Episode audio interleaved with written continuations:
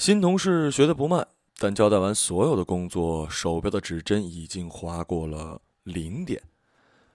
都明白了吧？呃，万一有什么问题，打我电话。我向他挥了挥手，走出店门。虽然培训花了好长时间，但这一个也干不了多久吧。毕竟谁也无法将便利店打工视为长久之计。店员来来去去，穿了半年绿围裙，我已经算是很资深了。九月的尽头，傍晚下了一场秋雨，现在已经停了，空气清爽宜人。作为一天工作的收尾，我绕出两步去看店门前的垃圾桶。嗯，一条银色的金属棒横放在垃圾箱的顶上，走近才看清楚形状。羽毛球拍。说是羽毛球拍，但是已经根本没法用了，横线断得乱七八糟，拍框也扭向了一侧。这样的大型垃圾需要另行处理，我自然的伸出手去握住了拍柄，拍子趁手极了。走过垃圾站时，一点也没有想要丢下。回家的途中，借着路的灯光，我仔细的端详起这只球拍。球拍已经很旧了，每经过一架路灯。都能看见拍上新的擦痕，然而传入手心的触感却是更加的明晰，那是一种扎实的钝感。深夜的凉气泛了起来，稀释了一天的劳累。我低着头，默默地走着，转动着拍笔，走到一座高桥的顶端，我向着夜空猛然的挥拍。球拍划破空气时发出锋利的声响，夜幕像是被一分为二切开了，落在了背后的大厦。在左方，天空西侧现出一道漂亮的勾月。之后的第一个休息日，我把球拍插在双肩背里带了出去。这几天我已经把球拍上的残余塑料给拆除了，洗净了拍身。本来想用老虎钳矫正变形的部分，但思索之后还是交给专家处理吧。你好，有什么可以帮助您的？我想打羽毛球。我对大型体育用品商店的导购小姐说：“这是羽毛球服务专区。”我把球拍交给了维修区的工作人员。这块拍子没用了，工作人员立刻说道：“呃，框扭了。”他将球拍平行于视线，你看柄也弯的厉害，没用了，叫不过来。这块拍子用了很久了吧？寿命到了，弹性什么的还是新的好。哎，这个，他从墙上拿下一只球拍，顶级杀伤，高弹性碳素拍框是 NS 系中拍头挥动速度最快的。球拍握在手中有一种脆生生的感觉，接近雷管，又轻的好像欺诈。标牌价格相当于我一个月的工资。哎，要不这只？他换了一只递给我，攻守兼备，X 链富勒烯纳米碳素合甲胶囊。呃，被第三家大型体育商店拒绝修理之后，我感到十分的难过。这只球拍还能用，这一点要好好握在手里挥一下才知道。只是说看一眼就扭曲度啊、寿命啊、修理成本，你们是真不懂球拍吗？干脆回去我自己修。我一边想一边走，但又猛地停住脚步。这里什么时候有一家运动商品店了？我俯下身子，从一人高的玻璃移门中间看进去。墙上挂着羽毛球拍，最里侧的收银台后面放着一台拉线机。叮咚，我推开移门走了进去。收银台后面的中年阿姨手腕灵活的玩着位。要买球拍啊？呃，想穿线。阿姨停下动作，从柜台后面站起身。我从背包里抽出球拍递给她。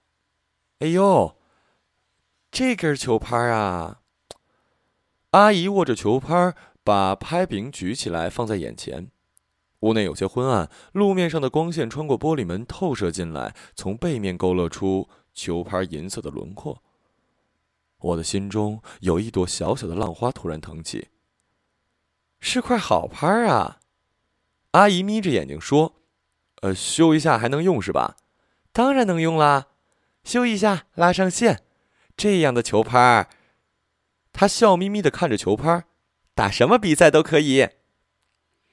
球拍修的出乎意料，连擦伤也努力的修复过了。感谢了阿姨之后，我开始搜索羽毛球培训中心，每小时二百到五百的学费大大超乎了我的承受范围。我决定从网上下载一些视频自学。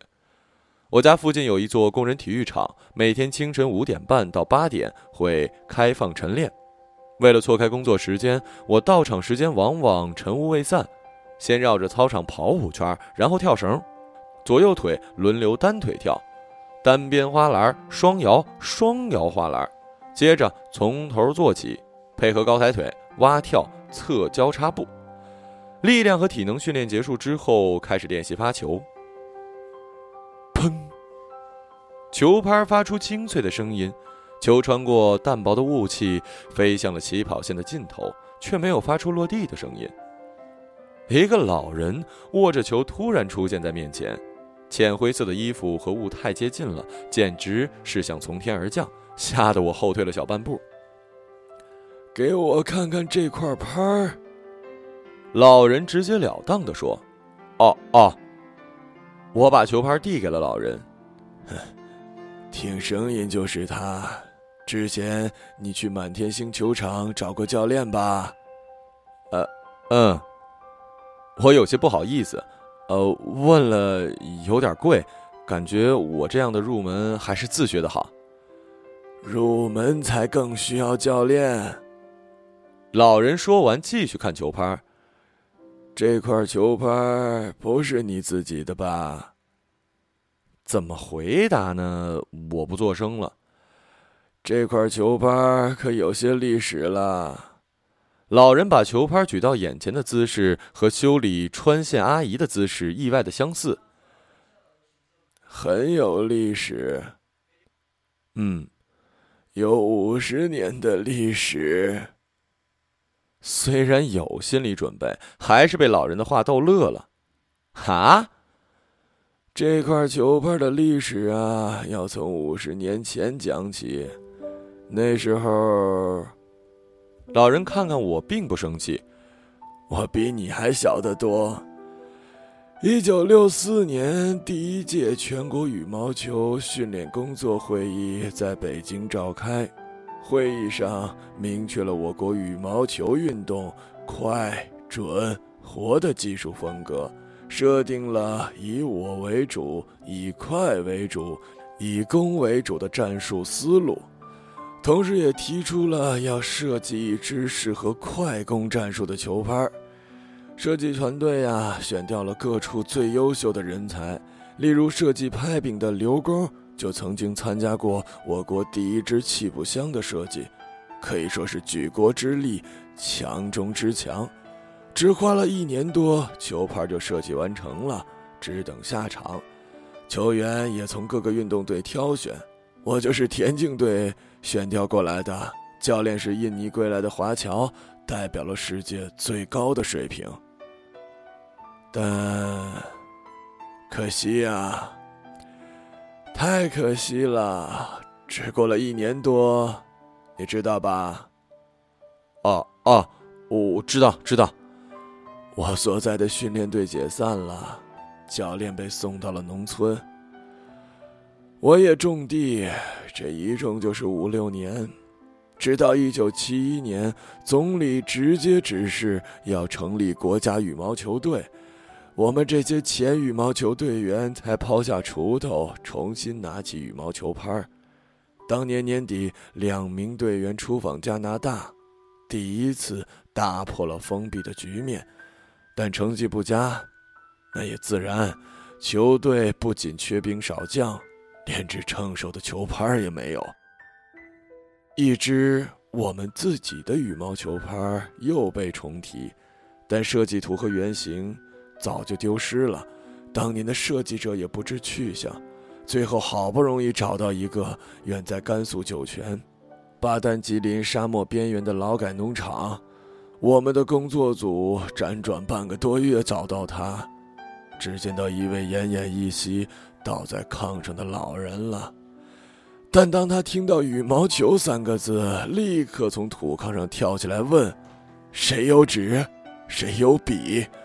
我们的一个同志拿出随身带着的工作手册递给他，他立刻挺直身子，坐在窗前的矮桌子上刷刷的画起来。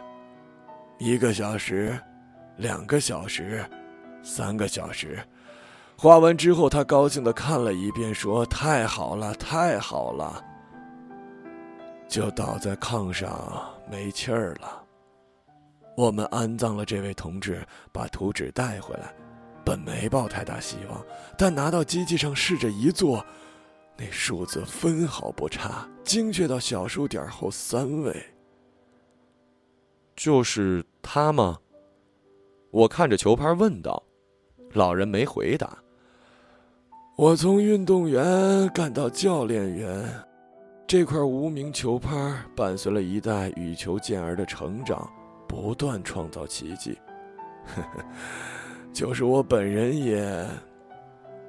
老人收住了话头，那倒没什么好说的。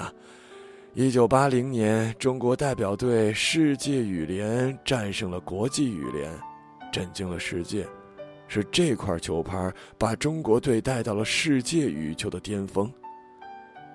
可惜，球拍在那之后渐渐退出了赛场。毕竟，重量大，材料旧。为他的设计打法，或许已经过时了。八十年代，国门大开，陆陆续续出现了许多的新材料、新工艺的球拍。到了八十年代中期，任哪儿的赛场都看不上这块球拍的身影了。唉，但没想到十几年前，我又一次见到了他。十几年。我想了一下，是我中学时候的事儿。老人用指尖顶着球拍，球拍纹丝不动的立在空中。那是一场雪耻名扬之战，万众瞩目的奥运会，我们的羽球队却仍然徘徊在低迷期，单双主力全军覆没，唯有一颗新星带着最后的希望升上了夜空。男单小将吉鹏。爆冷连续击败了世界第二、第三，与世界排名第一的印尼选手名将叶城相遇在了决赛。老人压抑着激昂，使我屏住了呼吸。那是一场空前绝后的鏖战呐！老人的声音低沉而清晰，每个球我都记得一清二楚。一生难以忘怀。一开场，我们的小将吉鹏没能进入状态，接连失误送分，之后打得越加急躁。虽然中途一度拉近比分，但是关键时刻被老将叶城连赢五分，以二十比十五拿到局点。吉鹏并不放弃，连救五球，扳平为二十。就在我认为他能顺利赢下这一局时，老将叶城顶住心理压力，靠一个进攻球、一个擦网，以二十二比二十拿下了第一局。第二局，吉鹏先声夺人，不被敌人的假动作干扰，一鼓作气连得六分，以十七比十一领先。那真是麒麟出世，潇洒淋漓。吉鹏乘胜追击，最终以二十一比十七拿下了一局。决胜局两人打得你死我活，我坐在电视机前，脑门都不停的冒汗呢。好样的，好球，不得了啊！糟了，那一刹那比分就到了十八比十九了，吉鹏领先。好，但关键时刻小将再次接连失误。叶城以二十比十九拿到赛点，这时吉鹏请求暂停。我以为他是压力过大打不下去了，心里急得直冒烟儿啊。吉鹏回到休息室，用毛巾擦干手掌，从球拍里抽出一块球拍。虽然早已猜到答案，我的心中仍然是剧烈的澎湃起来。就是他，最后一批，最后一代，我快攻！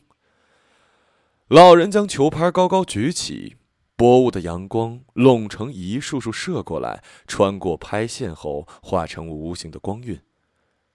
看见这块球拍的时候，吉鹏握着球拍走到场中央。是谁给了他这块球拍？是谁教了他这套战法？都不知道。但又能想得出来，我的胸口一团火热，要爆炸了，只想大喊：“加油，加油！”叶城发球了，一个精确的后场高远球。吉鹏大喝一声：“跃起扣杀！”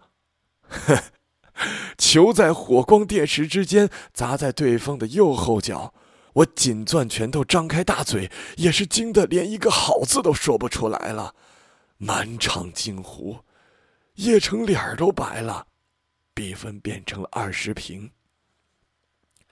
接下来的一球，叶城不敢放高远球，回了一个小球，可能还不适应拍子的弹力，吉鹏挑后场球，出界了。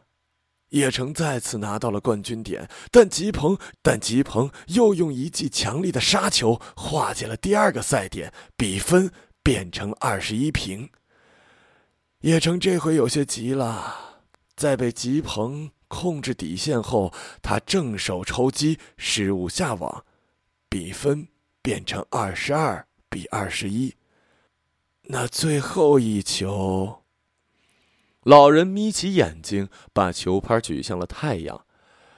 吉鹏吊往前，叶城反手回了一个教科书般完美的高远球。吉鹏没犹豫，霎时纵身一跃。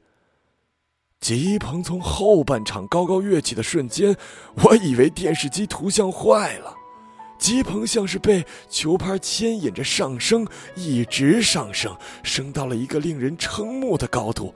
整个身体拉成一条不可思议的弧线，啊，还有球拍球拍在刹那间突然放出荧光，那绝对不是体育馆灯光的反射，而是球拍本身发出的光。光芒出现时，我的脑子里一下冒出许多过去的事情，它们都是银色的，美好的，温暖的，真情真爱。充满力量，像就为了这一刻而诞生的。球拍被全力举起时，一切都凝固成了一个点，在那个瞬间爆发出无法阻挡的光亮。晨雾制造中的寂静里，没有人在说话。我们久久的沉默着，很久的时间，我只是凝视着雾。以及雾尽头射出的光，四百九十七公里每小时。摄像机记录了最后那个扣球的飞行速度。我轻轻的叹出一口气，雾在此刻迅速的散开。我以为老人会和雾一起，啪的消失，球拍空空的落在地上，但是没有。几个晨练的人缓缓地跑过我们身边。今晚来练习吧，用这球拍的人，应该打得更好一点。于是每天的午夜时分，老人为我打开球场后门，带我进行两小时的特训。